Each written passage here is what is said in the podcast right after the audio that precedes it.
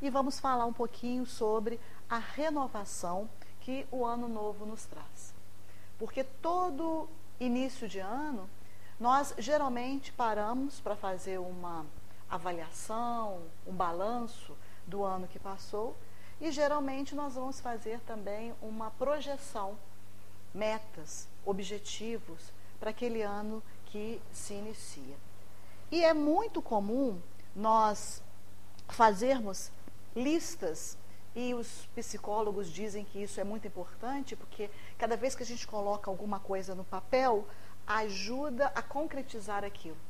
Sai um pouco somente do pensamento e a gente coloca ali no papel as metas e, é claro, o caminho que, vai, que será traçado para a gente alcançar aquela meta. Mas acontece uma coisa muito interessante na maioria, que fazem as listas, guardam esse papel bem guardado, depois esquece. Esquece aonde guardou o papel? Esquece as coisas que colocaram ali naquela lista.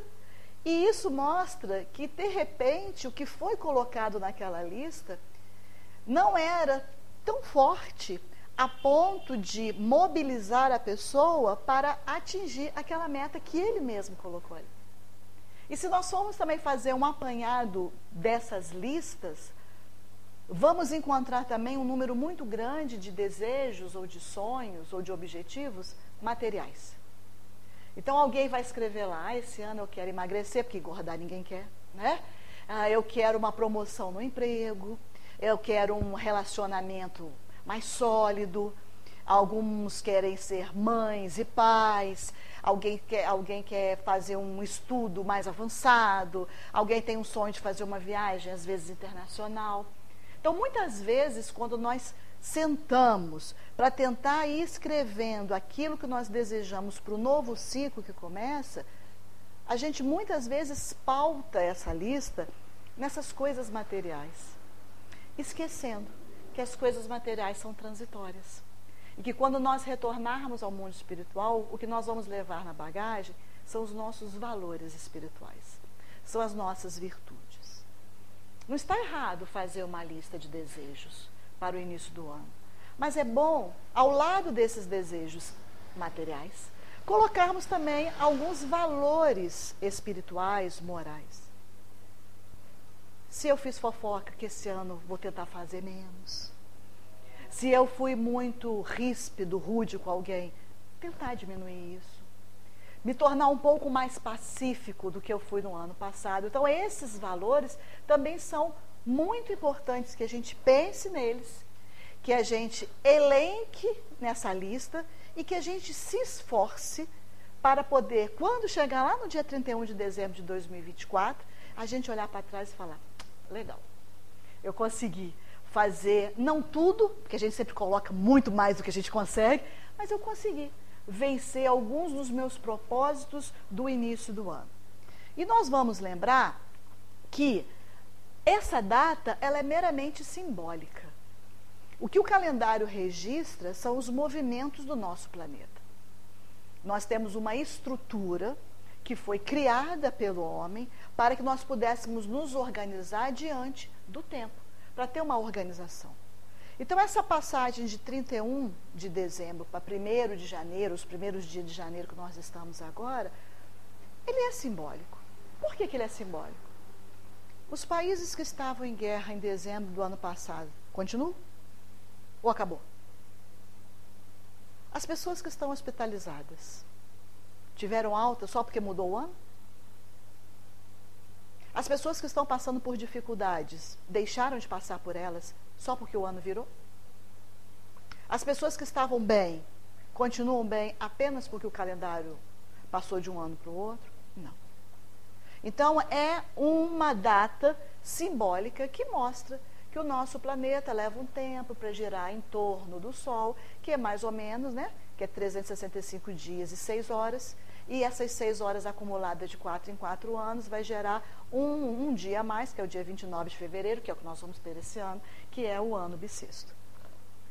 E, mas, marca o final de ciclo e início de outro? Com certeza. Né? Porque isso já gera essa mudança de ciclo e todo o ambiente que está ao nosso redor, a gente não pode ser insensível a esse tipo de coisa. O que nós não podemos é colocar, de repente, muita expectativa apenas por causa de uma mudança de ano. É muito interessante ver as reportagens na televisão. O que, que você deseja? Ai, um país melhor, um país mais feliz, um país feliz. Beleza, externamente. Mas o que, que a gente está fazendo internamente para transformar esse país nesse país que a gente quer?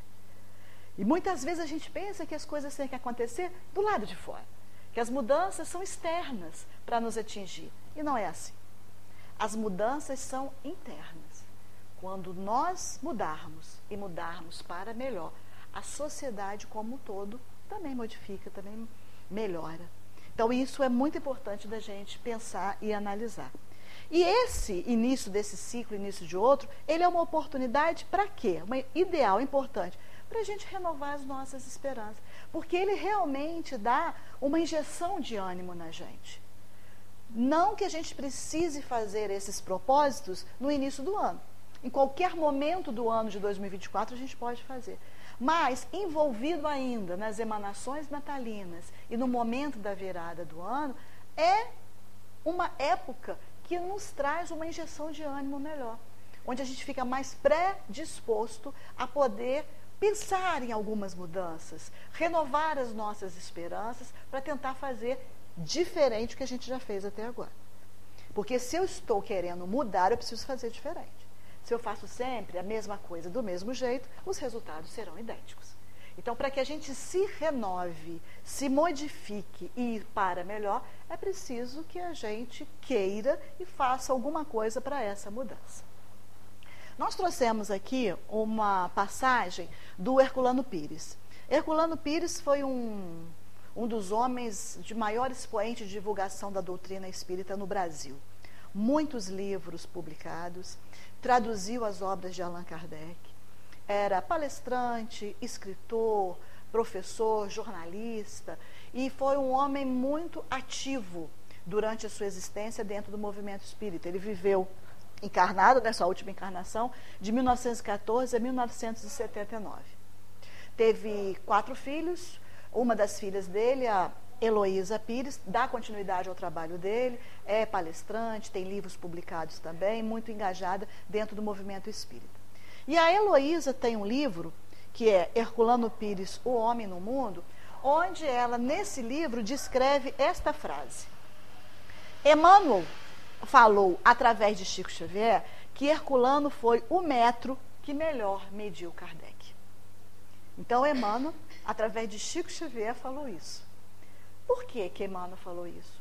Porque daquele momento em que Herculano estava encarnado e nas tarefas espíritas que ele estava se dedicando, ele foi muito fiel a tudo aquilo que Kardec redigiu, escreveu e produziu, e ele, na sua tradução, procurou ser muito fiel, captando até mesmo a essência do codificador em muitos momentos. Então, por isso que Emmanuel diz que ele foi o metro, foi a pessoa que mediu de uma maneira muito apropriada Kardec.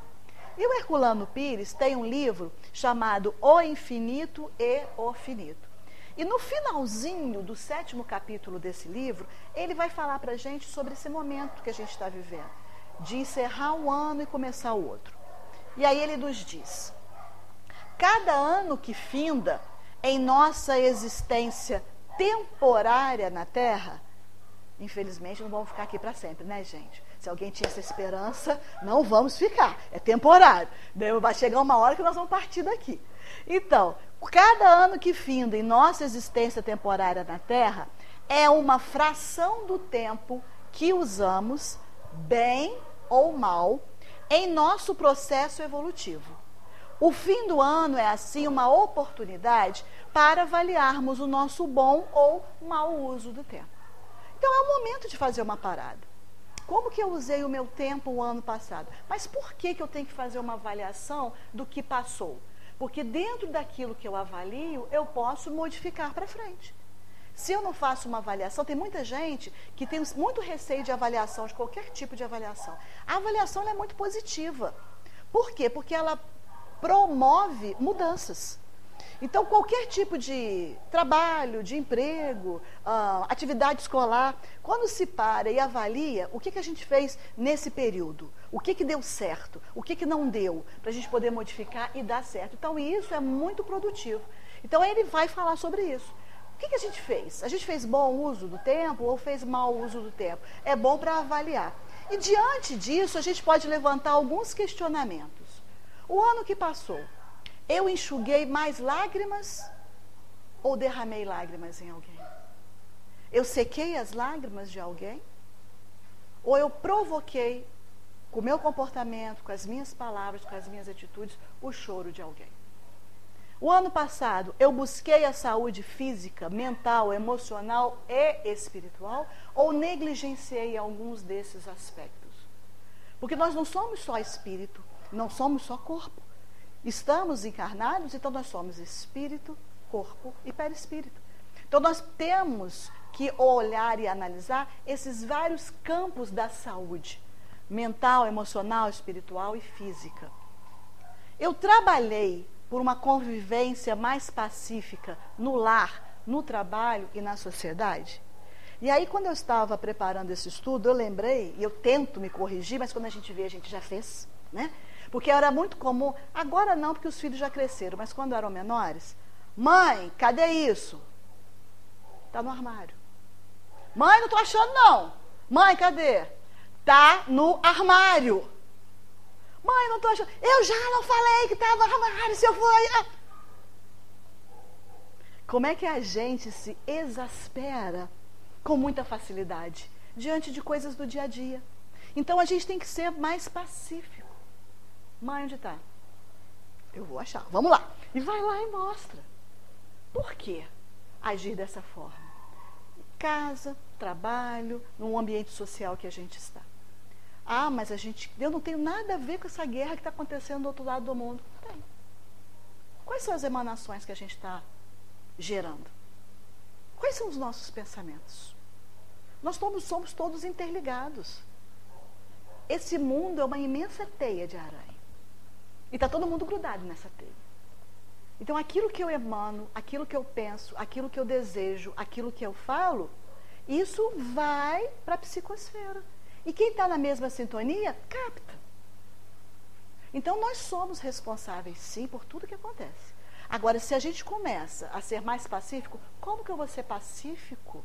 Uma situação dessa é tão drástica, é tão triste. Fazer prece. É o que está ao nosso alcance e fazer prece para os dois lados. Porque não adianta a gente tomar partido de um, porque o outro também é irmão nosso. Então, muitas vezes, a gente assiste uma notícia na televisão e a gente fica do lado do, da aparente vítima. Coitado. Aconteceu isso com fulano. Agora o outro, olha lá, tinha que morrer. Peraí. Jesus falou isso em algum momento? Porque ele é o nosso modelo e guia. Então a gente tem que ter um padrão de crença e uma atitude coerente com esse padrão de crença.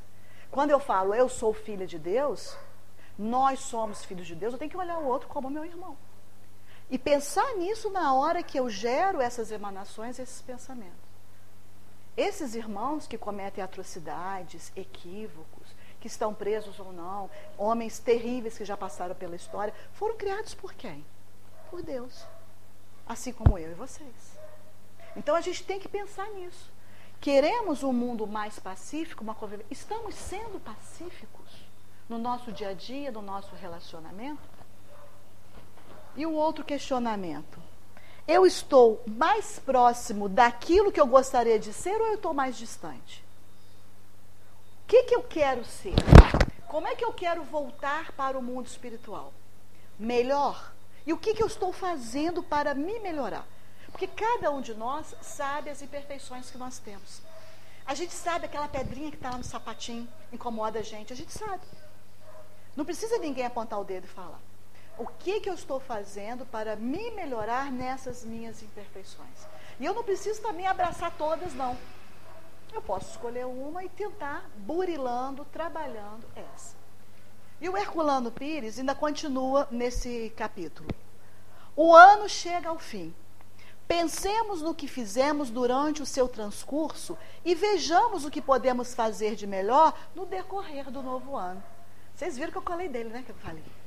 Mas se verificarmos que perdemos o ano que finda, não nos desesperemos.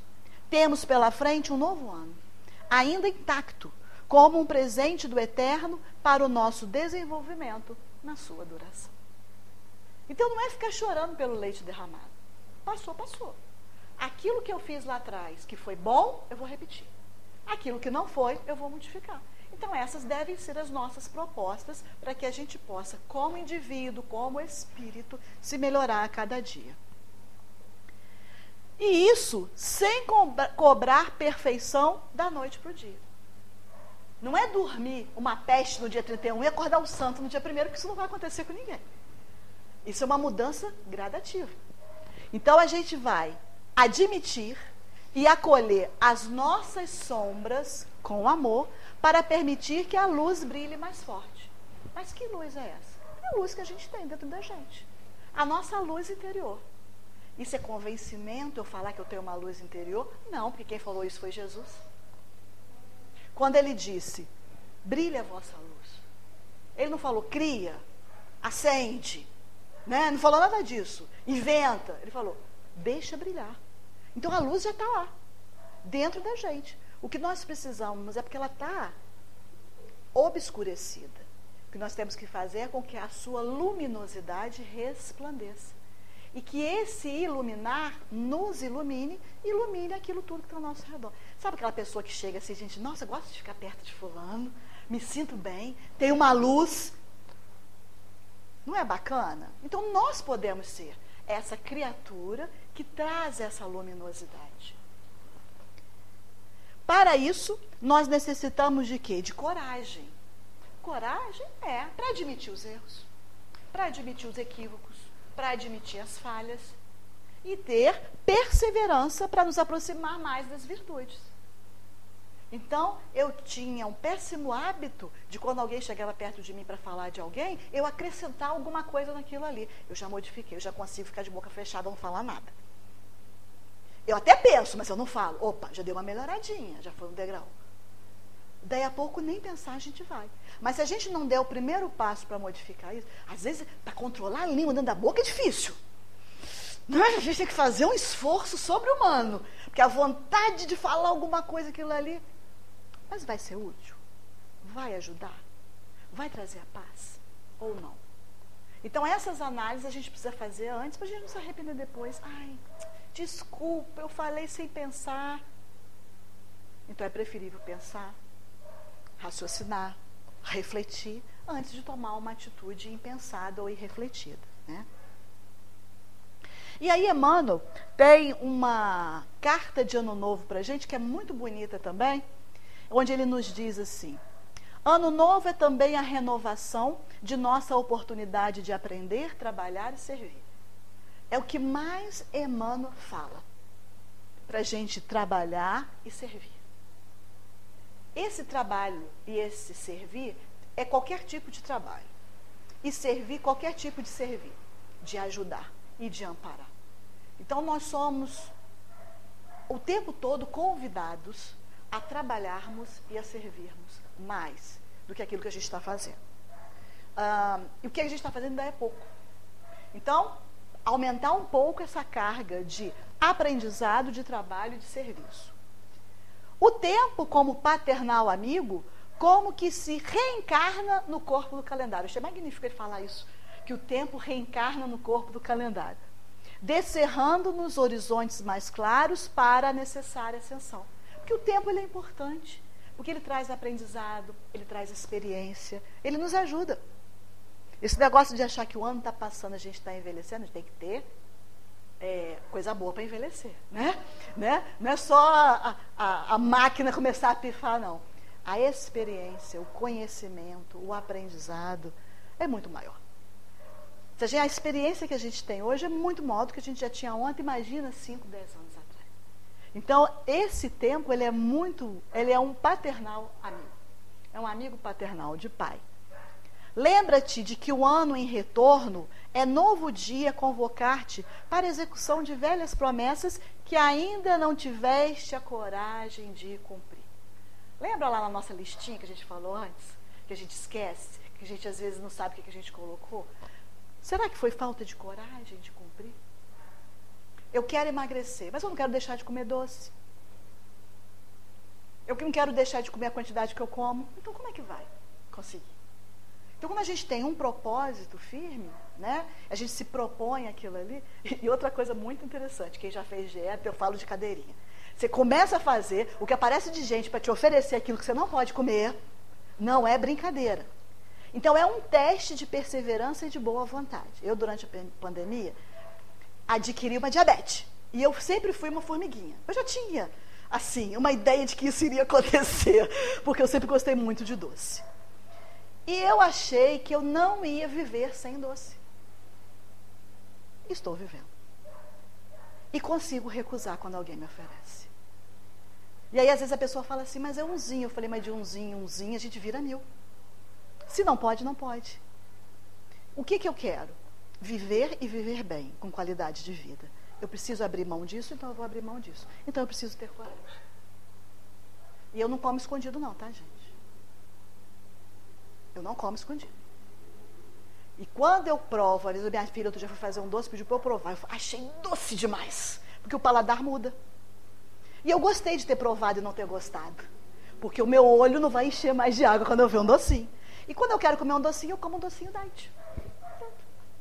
Então são situações que a vida nos impõe. Diante disso, eu podia sentar e chorar ou me adaptar a viver diferente daqui para frente. E foi a opção que eu quis. Então, essas opções, elas estão sempre na nossa frente. As escolhas são nossas. As decisões são nossas. E ele continua: Se tens algum inimigo, não é o nosso caso, tá, gente? Ninguém aqui tem inimigo, não preocupa com isso, não. Faz as horas renascer-te o caminho da reconciliação. Por que, que Emmanuel fala isso? Porque quando a gente tem uma inimizade, quando a gente tem uma mágoa, quando a gente tem um rancor de alguém, a gente acumula esse veneno dentro da gente. O outro, às vezes, não está nem aí. Está levando a vida dele numa boa. E a gente aqui se amofinhando. Então, na hora que a gente perdoa, isso faz bem para a gente. Perdoar é saudável para a gente.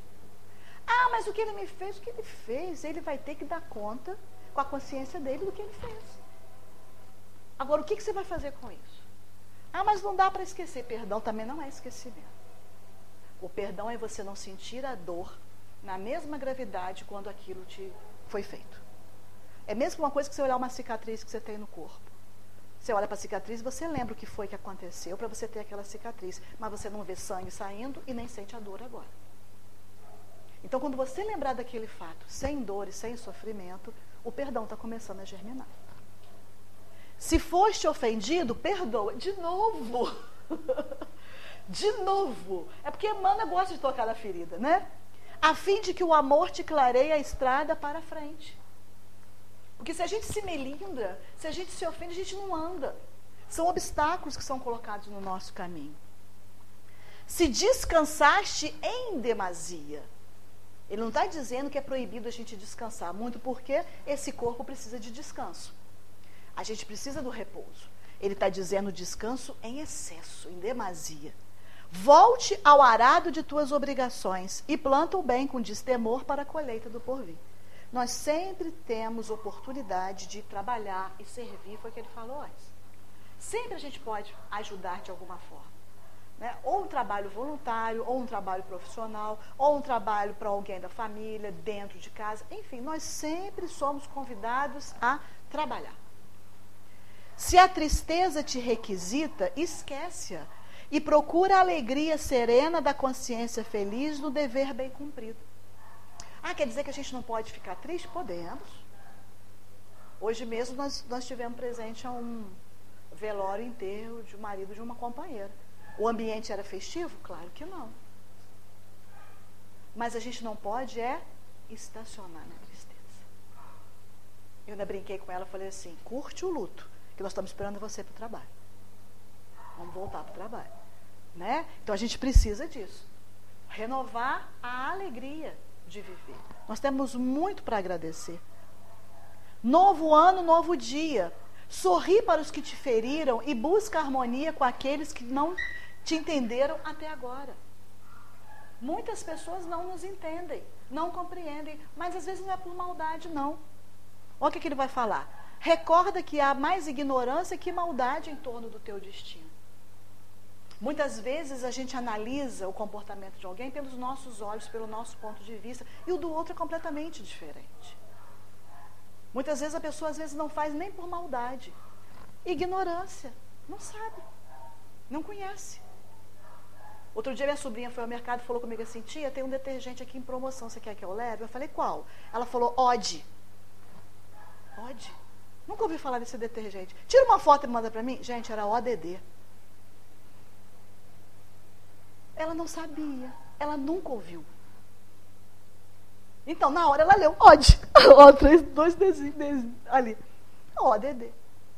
Então a pessoa muitas vezes age para a gente, a gente acha que é maldade, às vezes é falta de conhecimento que gera uma determinada ignorância. E aí a gente tem que analisar isso também. Então por isso que ele está falando, para a gente poder sorrir para esses. Não maldigas nem condenes, auxilia a acender alguma luz para quem passa ao teu lado na inquietude da escuridão. Parece que a gente combinou o negócio da luz, né? Não te desanimes nem te desconsoles. Cultiva o bom ânimo com os que te visitam, dominados pelo frio do desencanto ou da indiferença. Aquele que chega até nós tem que sair melhor do que quando ele chegar. Essa é a nossa proposta. Era assim que acontecia com Jesus. Alguém chegava ali triste e saía do mesmo jeito? Saía muito melhor do que quando chegou. Então, o nosso papel é esse. E ele finaliza, está lá no Vidro e Caminho, capítulo 17, essa mensagem do Emmanuel. Não te esqueças de que Jesus jamais se desespera conosco. E como que oculto ao nosso lado, paciente e bondoso, repete-nos de hora a hora: ama e auxilia sempre. Ajuda aos outros, amparando a ti mesmo. Porque se o dia volta amanhã, eu estou contigo esperando pela doce alegria da porta aberta do seu coração. Para ele entrar no nosso coração, precisa que a porta esteja destrancada. Porque ele é muito educado. Ele não vai arrombar a porta. Então a porta tem que estar aberta para que ele possa entrar e se alojar no nosso coração. E na hora que o Cristo se aloja no nosso coração, que a gente vivencia aquilo que ele vivenciou, que ele falou, que ele pregou, que a gente vive o evangelho dele, e nós nos tornamos pessoas melhores. E isso nos lembra a semeadura que Jesus, quando estava reunido na multidão, entre tantas as parábolas que ele contou, ele contou a parábola do semeador, que está lá entre, em Mateus 13, 3, 9. Recordando rápido, ele disse que um semeador, semeador saiu para semear com as sementes na mão, né? E algumas sementes caíram pelo caminho e algumas aves vieram e comeram aquelas sementes, então elas não puderam germinar. Outras sementes caíram entre espinhos, que foram crescendo, mas os espinhos sufocaram e essas plantas também não conseguiram germinar. Outras sementes caíram entre pedras, como o terreno ali, uh, as raízes não conseguiam aprofundar por causa que era um terreno de pedregulhos, a raiz não pôde se aprofundar, a plantinha começou a germinar, mas o sol muito quente acabou queimando. Como não tinha uma raiz profunda, elas não tinham resistência, então morreram também. E o último terreno que ele vai semear é o de terra boa, que ele semeia e ele consegue recolher frutos depois. Quando Jesus conta essa parábola do semeador que saiu para semear, e a gente parece assim à primeira vista que esse semeador ele era muito negligente. Porque como é que ele sai para negligenciar e ele não escolhe o terreno? Porque qualquer pessoa que vai semear, ela vai escolher o terreno, ela vai arar o terreno para plantar direitinho. Mas Jesus está mostrando para a gente que nem todo mundo é consciente do seu plantio. Que muitas pessoas querem semear, mas não percebem o terreno que estão jogando as suas sementes. Jogar sementes em terrenos improdutivos dificilmente vai germinar. Então é necessário que esse terreno esteja bom, preparado para o plantio, para receber as sementes e que ele possa germinar. Então, essa passagem né, da, da, do semeador, essas passagens de ano novo que a gente está falando, nos convidam ao despertar para a luz divina, que reflete no espírito de cada criatura a luz divina do plantio, das sementes imperecíveis do amor, da caridade e da justiça nos corações de toda a humanidade.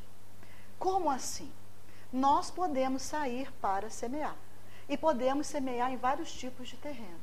E esse terreno, mesmo que seja um terreno inadequado para a semeadura, nós podemos transformá-lo num terreno bom. E assim, muitos fizeram. Muitas pessoas saíram e conseguiram semear, e a gente tem aqui alguns exemplos. Paulo de Tarso andou em combate perseguindo cristãos até o encontro com Cristo. Então, a vida de Paulo, enquanto era Saulo, foi de perseguir os cristãos e de cometer muitas atrocidades. Até que ele tem um encontro com o Cristo, né, na estrada de Damasco, e dá uma guinada na sua vida, uma renovação. Fecha um ciclo e abre outro ciclo. E aí ele nega a si mesmo, até que ele muda até de nome, numa perspectiva de eu não sou mais aquele homem, eu sou um novo homem, daí porque a mudança de nome de Saulo para Paulo. Ele se arrependeu daquilo que ele tinha feito antes, e aí ele tomou a sua cruz e seguiu Jesus até o fim de suas tarefas materiais, que não foram fáceis. Para ele semear, o terreno foi árido. Mas ele perseverou. Ele não desistiu. E ele conseguiu. Então, quando ele retorna para a pátria espiritual, ele retorna triunfador. Ao término do trabalho de semeador, embora cansado, abatido e vencido, saiu da terra na condição de verdadeiro triunfador. O outro exemplo que nós temos é do nosso codificador Allan Kardec. Kardec era um professor ilustre, conhecidíssimo em toda a França, ajudou na educação do país, é, dinamizou muitas coisas, foi aluno de Pestalozzi, então entendia muito da área educacional. Era uma pessoa de nome renomado. Quando ele tem contato com os fenômenos dos espíritos, ele já estava com 50 anos de idade. Já era alguém, já estava estabilizado na sua profissão. E o que, que ele faz? Ele abandona essa carreira de professor renomado, conhecido toda a França, e arriscou a própria reputação em busca de um novo ideal.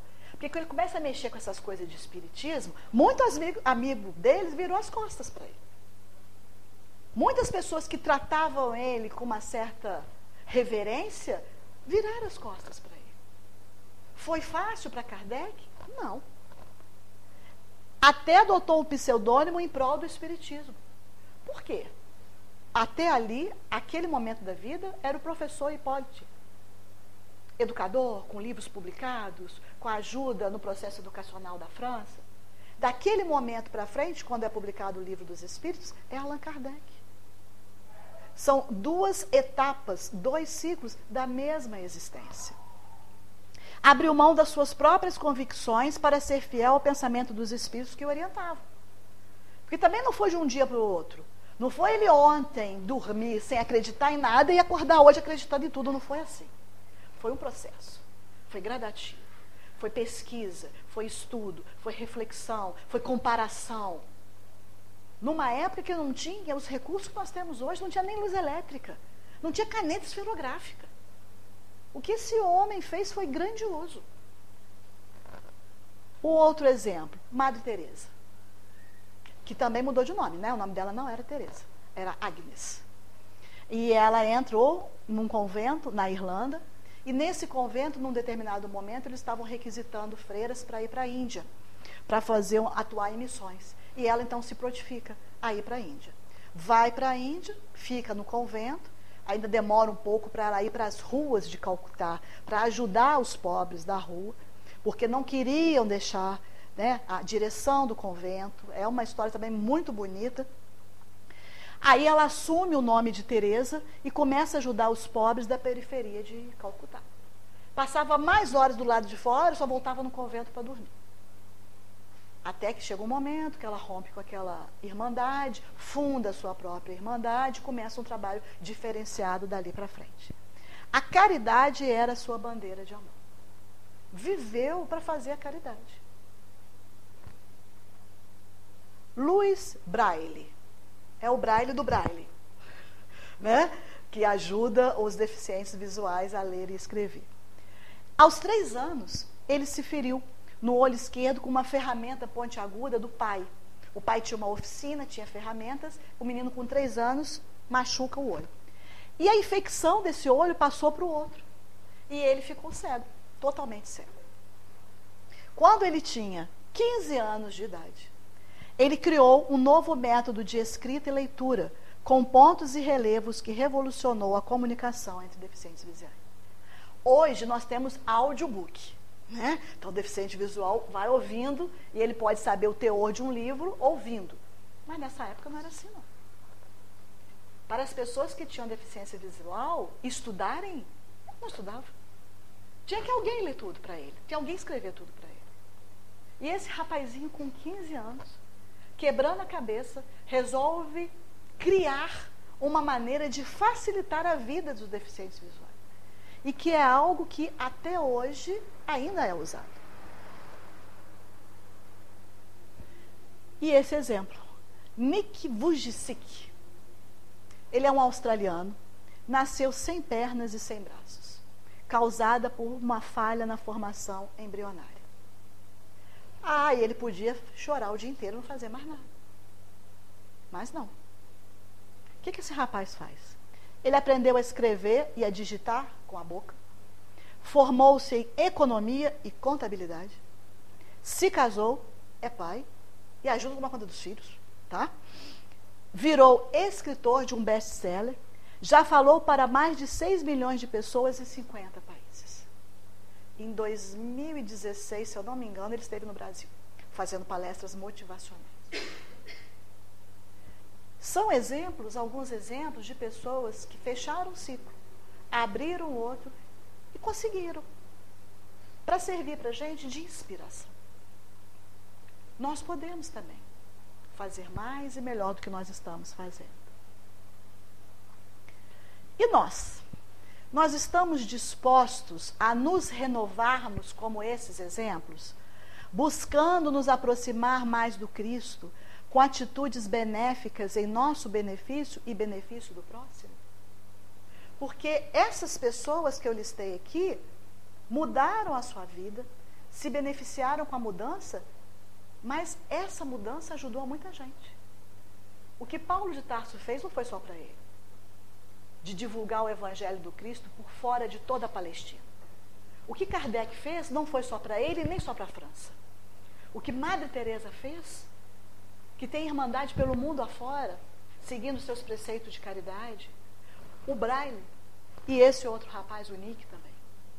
Então nós podemos seguir o passo do Cristo, nos beneficiando e também beneficiando o próximo que está perto de nós.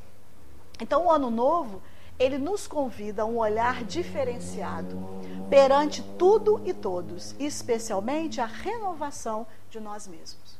Renovação de quê? De ideais, de sentimentos e de ações. E de atitudes que nós podemos fazer.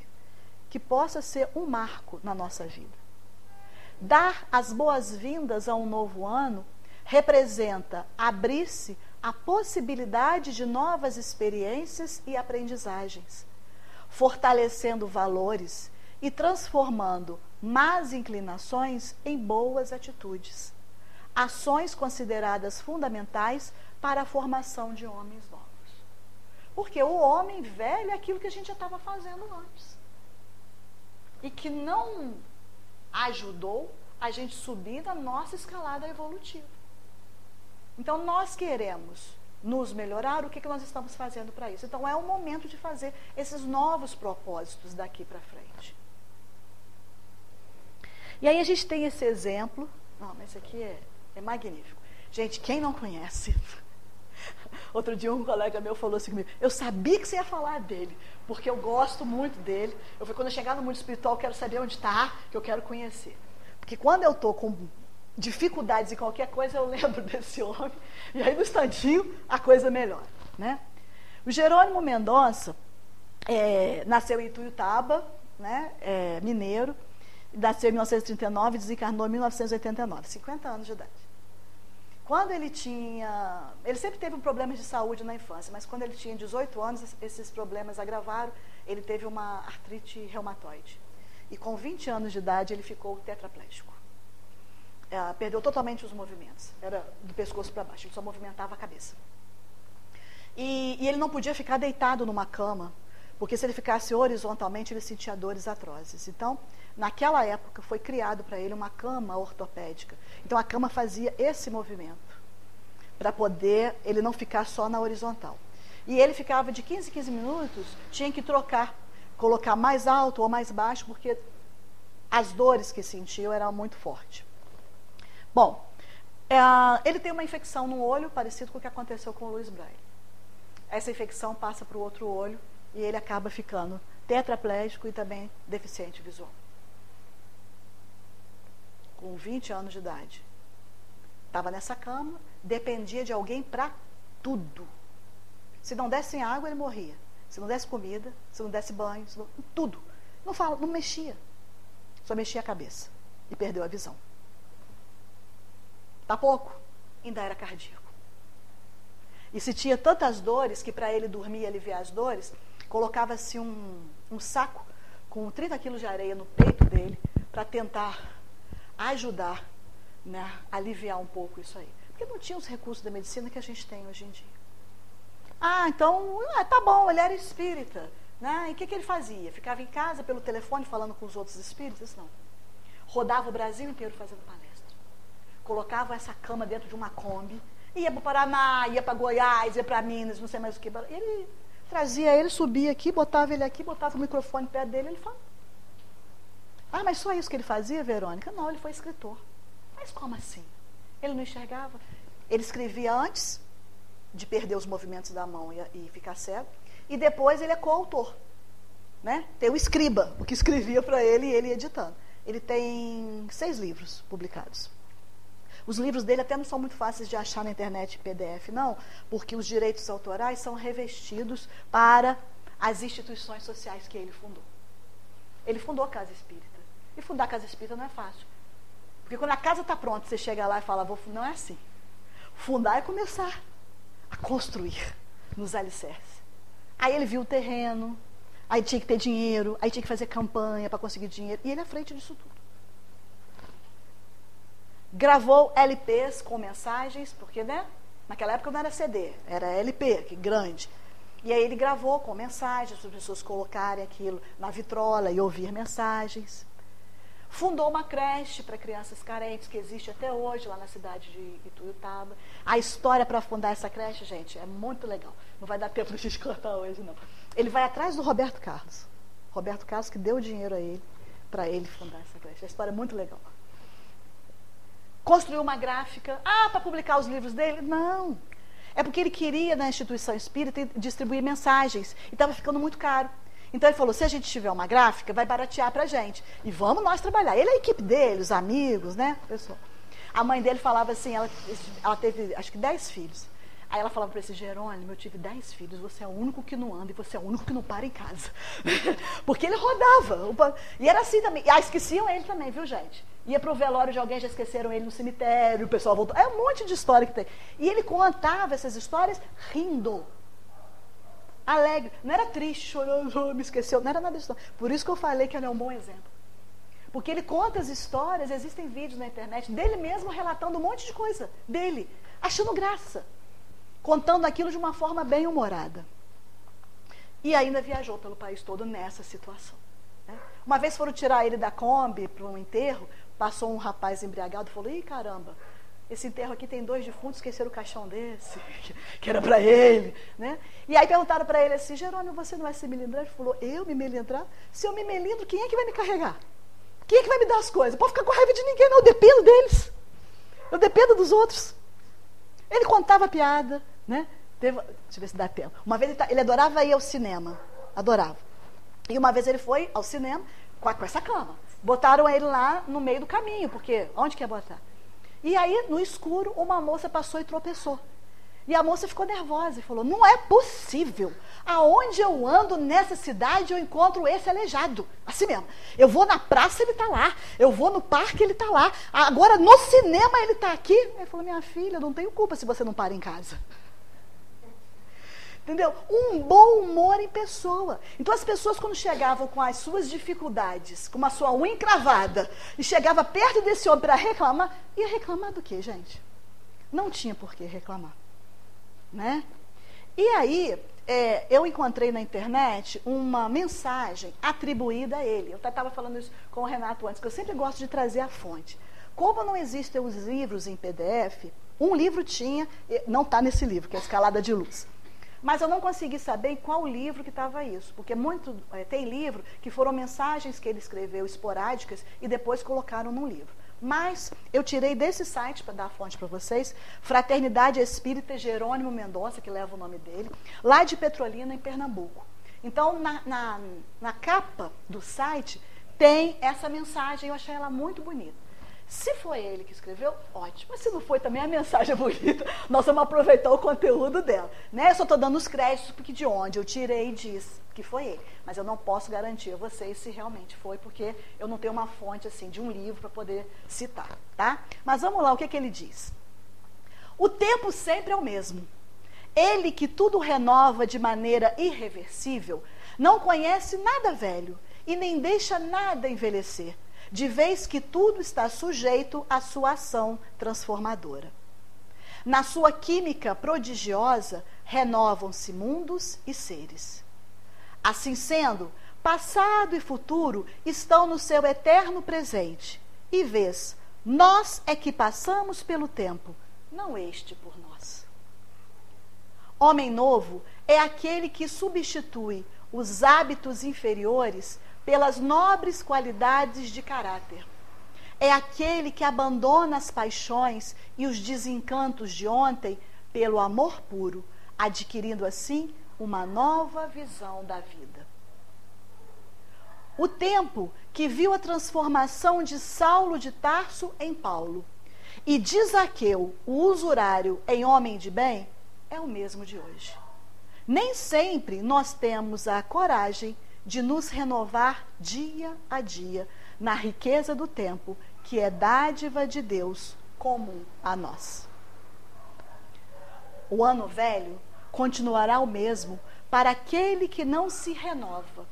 E o ano novo será sempre dádiva e bênção para todos quantos se deixam renovar pela divina influência do Cristo de Deus. Então, esse ano vai se transformar num ano velho lá no final do ano mas nós podemos ser novos se estivermos renovados. Para a espiritualidade, um ano novo é tempo de renovação de cada um. Aproveitemos todas as oportunidades dessa reencarnação, desse ano que acabou de nascer e de todos os dias que Deus nos concede para fazermos o melhor rica de inteligência, profunda em sabedoria e sempre atual, é a citação de Allan Kardec. Reconhece-se o verdadeiro espírita pela sua transformação moral e pelos esforços que emprega para domar suas inclinações mais, como está no Evangelho segundo o Espiritismo. Então, se a gente está se esforçando para dominar para acabar com essas inclinações más e transformá-las em boas, esse é o verdadeiro espírita. Então, o verdadeiro espírita não é aquele que já é santo, porque não dá para si, mas é aquele que está buscando se santificar. O que, que é isso? Ser melhor, menos imperfeito e mais virtuoso. Novos pensamentos levam a novas escolhas. Novas escolhas promovem novos comportamentos. Novos comportamentos geram novas experiências. Novas experiências despertam novas emoções. E nós vivemos de emoções, nós vivemos de sentimentos. Novas emoções inspiram novos pensamentos que vai voltar lá em cima de novo. E esse é o ciclo da vida de novos pensamentos, de novas escolhas, novos comportamentos, novas experiências, novas emoções e de novo novos pensamentos. Novo dia, novo ano, nova realidade pessoal, desde que renovada a individualidade. Se nós conseguirmos nos renovarmos a cada dia, aí realmente estaremos vivenciando as experiências deste ano novo. Ao passado, a nossa gratidão. Ao futuro, mãos à obra. É tempo de mudar, fazer de 2024 uma nova história. E ainda em tempo de desejar a todos nós um feliz ano novo. Muita paz para nós.